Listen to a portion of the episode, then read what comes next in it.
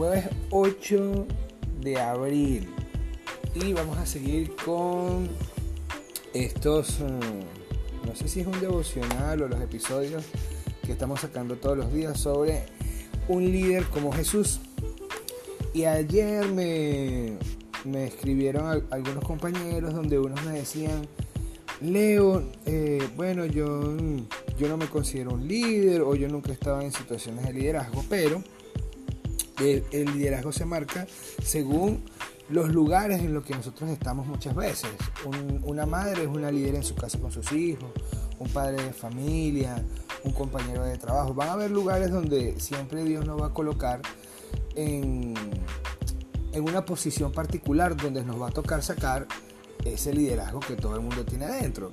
Y estoy buscando varias definiciones y, encontrar por lo menos las más acordes según eh, algunas situaciones. Por ejemplo, el liderazgo es la capacidad que tiene una persona de influir, motivar, organizar y llevar a cabo acciones para lograr sus fines y objetivos que involucren a personas y grupos eh, en un marco de valores. Sí, también habla que es el potencial, que es el potencial y se puede desarrollar de diferentes formas y en situaciones muy diferentes unas de otras. Entonces, como les hablaba, hay diferentes situaciones donde nosotros tenemos que sacar ese liderazgo que siempre está ahí, que, que está activo de alguna u otra manera. Y si usted hace memoria, usted se va a dar cuenta, ah, en tal época de mi vida yo fui quien liderizó esta, esta actividad, yo fui el motivador de diferentes decisiones que tomamos.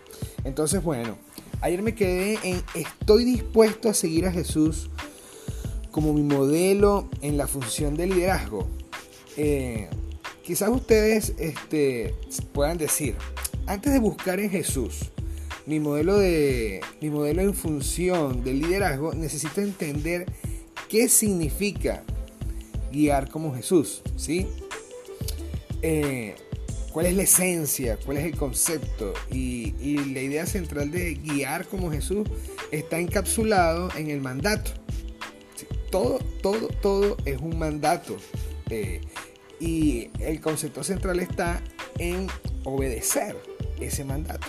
Por ejemplo, el Señor Jesús dijo, entre vosotros no será así. Y lo describió de la siguiente forma. ¿Qué dio Jesús? ¿Qué fue lo que dio Jesús a sus discípulos sobre cómo ellos habrían de lograr y llevar a cabo sus funciones de liderazgo? Bueno, en Mateo 20 lo tenemos. Entonces Jesús llamándolos dijo, ¿sabéis que los gobernantes de las naciones se enseñorean de ellas y los que son grandes ejercen sobre ellas potestad? Más entre vosotros no será así, sino que él, sino el que quiera hacerse grande entre vosotros, será vuestro servidor. Y el que quiera ser el primero entre vosotros, será vuestro siervo. Como el Hijo del Hombre no vino para ser servido, sino para servir y para dar su vida en rescate por muchos. Este llamado de Jesús a ejercer un liderazgo de servicio es claro e inequívoco. Sus palabras no dejan lugar para un siguiente plan, para un plan B. No, pero es que si pasa algo, no, no, no. Él no pone restricciones o limitaciones de tiempo, lugar o situación que pudieran eh, eh, eximirnos ¿sí? de cumplir con sus órdenes. Son mandatos. Para los seguidores de Jesús, el liderazgo de servicio no es una opción, es un mandato. El liderazgo de servicio está llamado a ser una declaración viva de quienes somos en Cristo. Cómo nos tratamos, cómo nos tratamos nosotros mismos, a los demás y cómo demostramos el amor de Cristo al mundo, en los lugares donde estamos. Si esto le suena como un asunto serio, que tiene implicaciones profundas, pues de eso se trata. La parte llamativa de guiar como Jesús es que Él nunca nos pone en una situación solos o con un plan imperfecto susceptibles de fallar. En Jeremías 29, del 11 al 14, nos dice, porque yo sé los pensamientos que tengo acerca de ustedes. Dice Jehová, pensamientos de paz y no de mal, para daros el fin que esperáis. Entonces me invocaréis y vendréis y oraréis a mí y yo os oiré. Y me buscaréis y me llamaréis, porque me buscaréis de qué? De todo vuestro corazón y seré hallado por vosotros, dice el Señor. Como en todas las cosas, cuando Jesús nos habla sobre liderazgo, se refiere a lo que es correcto y efectivo. Podemos confiar en su palabra como una expresión de su amor y su sacrificio incondicional para nuestro bienestar eterno. Como seguidores de Jesús, podemos confiar en Él en cualquier circunstancia y podemos pedirle libremente que nos dé sabiduría en todo sentido, incluyendo nuestra función de liderazgo. En Santiago 1, del 2 al 8, nos recuerda que Jesús quiere estar íntimamente involucrado en todos los aspectos de nuestra vida. Hermanos míos, dice, tengan por sumo gozo cuando os halléis en diversas pruebas, sabiendo que la prueba de vuestra fe produce paciencia. De esa paciencia que hablaba yo anoche en, una de las clases, donde les decía a los compañeros, hey, la paciencia es, es, eso que puede usar el Señor para llegar hasta donde nosotros queremos estar. Mas tenga la paciencia que es su obra completa, para que seáis perfectos y cabales, sin que os falte cosa alguna.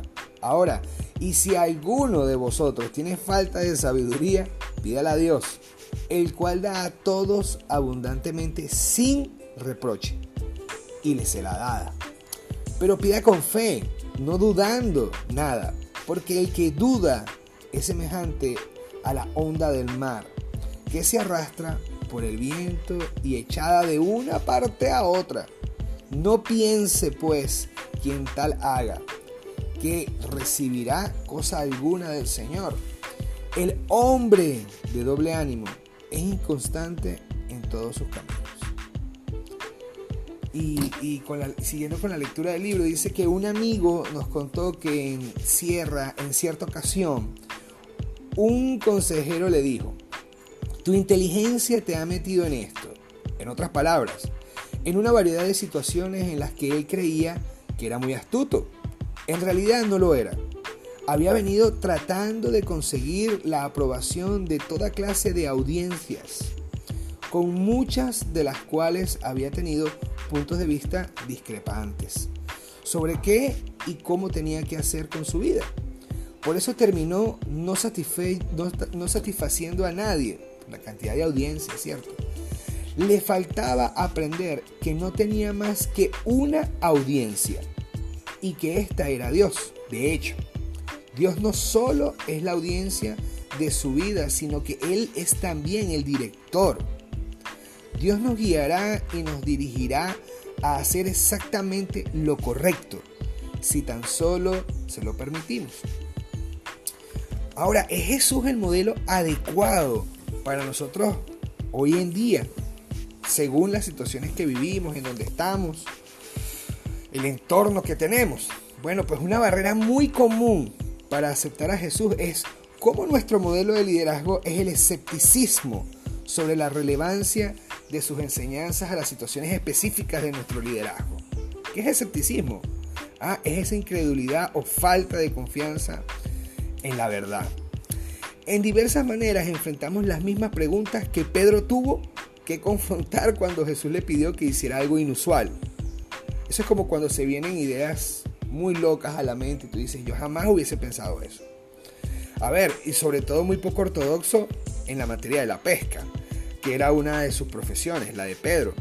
Ahora vamos a ver en Lucas 5 del 1 al 11 qué fue lo que ocurrió por lo cual eh, fue algo eh, extraño, también por así llamarlo. Dice que aconteció que estando Jesús junto al lago de Genezaret, el gentío se agolpaba sobre él para oír la palabra de Dios y vio dos barcas que estaban cerca de la orilla del lago. Y los pescadores, habiendo descendido de ellas, lavaban sus redes. Y entrando en una de aquellas barcas, la cual era de Simón, ¿se acuerdan Pedro? Le rogó que le apartase de tierra un poco y sentándose enseñaba desde la barca a la multitud. Cuando terminó de hablar, dijo a Simón, boga mar adentro, o sea, entra, o sea, eh, ¿cómo se dice? Pone a andar el barco hacia adentro, boga mar adentro. Ajá. Mm, boga mar adentro y echad vuestras redes para pescar. Respondió Simón y le dijo, maestro, toda la noche hemos estado trabajando y nada hemos pescado. Mas en tu palabra echaré la red, pues. y habiéndolo hecho, eh, encerraron gran cantidad de peces y su red se rompía. Entonces hicieron señas a los compañeros que estaban en la otra barca para que viniesen a ayudarles. Y vinieron y llenaron ambas barcas de tal manera que se hundían. Viendo esto, Simón, Pedro, cayó de rodillas ante Jesús diciendo, Apártate de mí, Señor, porque soy hombre pecador. Porque por la pesca que había hecho, el temor se había apoderado de él y de todos los que estaban con él, y asimismo de Jacob y Juan, hijos de Zebedeo, que eran compañeros de Simón. Pero Jesús dijo a Simón, no temas, desde ahora serás pescador de hombres. Y cuando trajeron a tierra las barcas, dejándolo todo, le siguieron. ¿Qué cree usted que pasaba por la mente de Pedro cuando dijo, Maestro, toda la noche hemos estado trabajando y nada hemos pescado? Será como si hubiera estado pensando en algo así como, he venido escuchando a Jesús como se dirige a las multitudes, con gran poder y sabiduría. Realmente lo respeto, pero como maestro y por el conocimiento que muestra tener, por supuesto, sobre las escrituras. Pero ahora me está pidiendo que haga algo que va completamente contra mi conocimiento e instintos sobre cómo manejar mi negocio. Él no sabe nada de pesca. Yo conozco los peces y sé cómo pescar. Es mi profesión y lo que él me está diciendo no es un plan práctico. Si hago lo que dice, va a, ser una pérdida de tiempo y de energías. Y mis ayudantes van a creer que me he vuelto loco. El escepticismo de Pedro no le impidió, ¿sí? sin embargo, poner en acción un poco de fe, debido a quien era el que le había dado las, las instrucciones. Gracias a esa fe, experimentó un resultado milagroso y quedó abrumado por lo que percibió era una inmensa brecha entre él y lo que Jesús quería de él. Jesús pensó en calmar las dudas y temores de Pedro, para lo cual le extendió una invitación a que se expusiera a ser transformado ¿sí? para un propósito superior. Una invitación similar nos está haciendo a nosotros. Jesús sabe de peces. Él también conoce de nuestro negocio. Trátese de servir en una organización o de nuestra propia vida.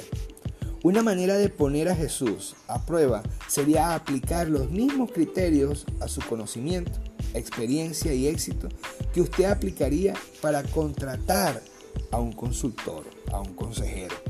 Tómate unos minutos y piensa si contratarías a Jesús como tu asesor de liderazgo.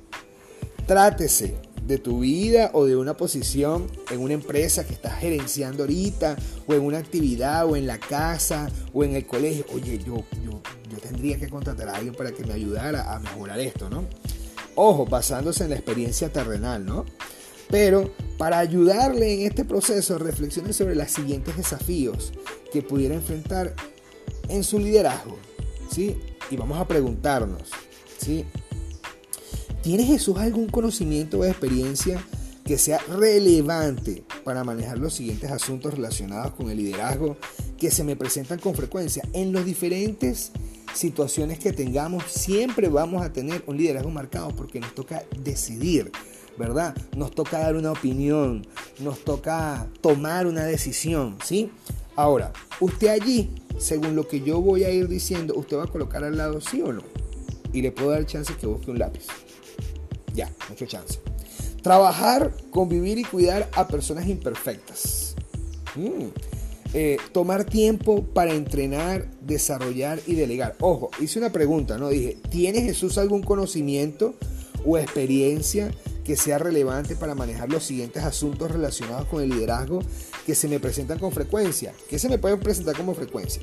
Trabajar, convivir y cuidar personas imperfectas, tomar tiempo para entrenar y desarrollar y delegar, estar bajo constante escrutinio y prueba de compromiso e integridad, verse precisado a atender situaciones de rechazo, crítica o oposición, enfrentar una competencia dura y conflictiva por parte de amigos o enemigos, ser tentado por gratificación inmediata, reconocimiento y abuso de poder, enfrentar asuntos serios de personal incluyendo pérdidas y traiciones, verse precisado a comunicarse en un ambiente multicultural, ah, tener que comunicar una visión nueva, radical del futuro, sobre todo en decisiones de un negocio cuando está de moda reinventarse, tener que llamar la atención a un liderazgo deficiente a costa de un gran riesgo personal, tener que poner la carrera o las relaciones de riesgo para servir a un propósito más elevado. Es posible que usted conteste que sí a todas estas las cuestiones, a todas las cuestiones que yo le acabo de plantear. ¿Por qué? Porque Jesús experimentó ante, antes cada situación que tiene que enfrentar cada uno de ustedes.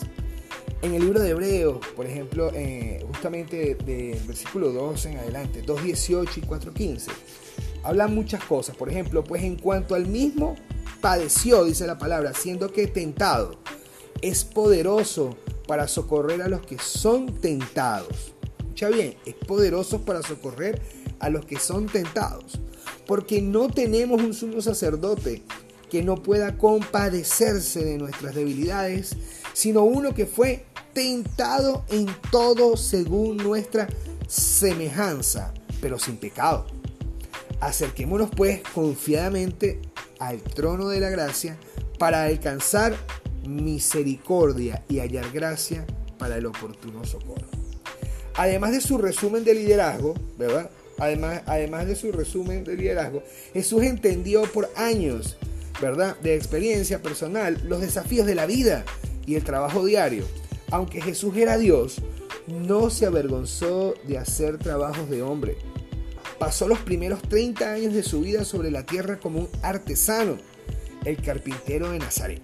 Nunca podremos entender cabalmente lo maravilloso del hecho que Jesús entiende de trabajos diarios y conoce lo difícil, sabe lo que es estar en una tienda, sabe lo que es vender frutas, sabe lo que es dirigir, sabe lo que es gerenciar, supervisar, lavar carro, ser albañil. Todos esos trabajos Jesús sabe, conoce lo difícil que pueden ser terminar una actividad, acabar un trabajo. Él sabe de las frustraciones que provocan los clientes aprovechados, los jefes inescrupulosos que se resisten a pagar por los trabajos, ¿verdad?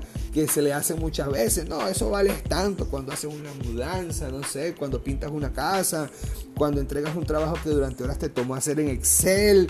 Bueno, por ahí leí en estos días que eh, la tecnología se cae cuando a alguien lo mandan a hacer un cuadro de Excel. Pero bueno, él sabe de las diferentes dificultades de vivir en un hogar sencillo, como miembro de una familia grande y conoce los problemas que nos acosan en el mundo día tras día. Piense cómo, piense cómo Jesús haría en un modelo diferente el trabajo que tiene que hacer usted. O sea, piense, como dice muchas veces mi compañera esposa, ¿qué haría Jesús en esta determinada situación? Pero piense usted un modo diferente de hacer las cosas como si las estuviese haciendo el propio Jesús. ¿Cómo lo sugieren los pasajes bíblicos que vamos a leer ahorita. Por ejemplo, en Mateo 11, 28, 29 dice, venid a mí los que están trabajados y cargados, y yo los haré descansar. Llevad mi yugo sobre vosotros y aprended de mí, que soy manso y humilde de corazón. Y sabes qué? Hallaréis descanso para vuestras almas. La siguiente palabra en Juan 15, 5, yo soy la vid, vosotros quienes, los pámpanos, el que permanece en mí, y yo en él este lleva mucho fruto, porque separado de mí nada puedes hacer. Juan 15, 7. Si permaneces en mí y mis palabras permanecen en vosotros, tú puedes pedir todo lo que quieras y el Señor te lo va a dar. Y es que no importa muchas veces eh, el pecado que las personas cometen, pero el Señor por sobre todas las cosas ve el corazón de la persona. Y si mis palabras, ¿sí? Si permanecen en mí y mis palabras permanecen en vosotros, dice Señor, tú puedes pedir lo que tú quieras y Él va a dar la solución a toda situación. Si me amas, dice el Señor, guarda mis mandamientos y yo rogaré a quien al Padre y sabes que te va a dar el consolador para que esté, para que esté contigo para siempre el Espíritu de verdad al cual el mundo no puede recibir porque no lo ve ni le conoce. Pero vosotros le conoces porque mora en vosotros y estará en vosotros. No os dejaré huérfanos, vendré a vosotros. Y bueno, pausa y reflexión. si usted duda en aceptar a Jesús como un modelo de liderazgo, escribe las razones que tiene para no hacerlo. ¿Qué es lo que te cuesta, le cuesta a usted eh, qué es lo que te hace dudar respecto a Jesús. ¿Qué hay en usted que no deja, que no te deja dar ese paso? Quiero bendecirles, desearles feliz día y que pueda meditar en esta palabra. Si puedo anotar los versículos, devuelva a la cinta, como decía yo en mi época, ¿verdad? Y anótelos, léalos y póngalos en práctica. Feliz día, que el Señor los bendiga. Hoy es un buen día para seguir a Jesús.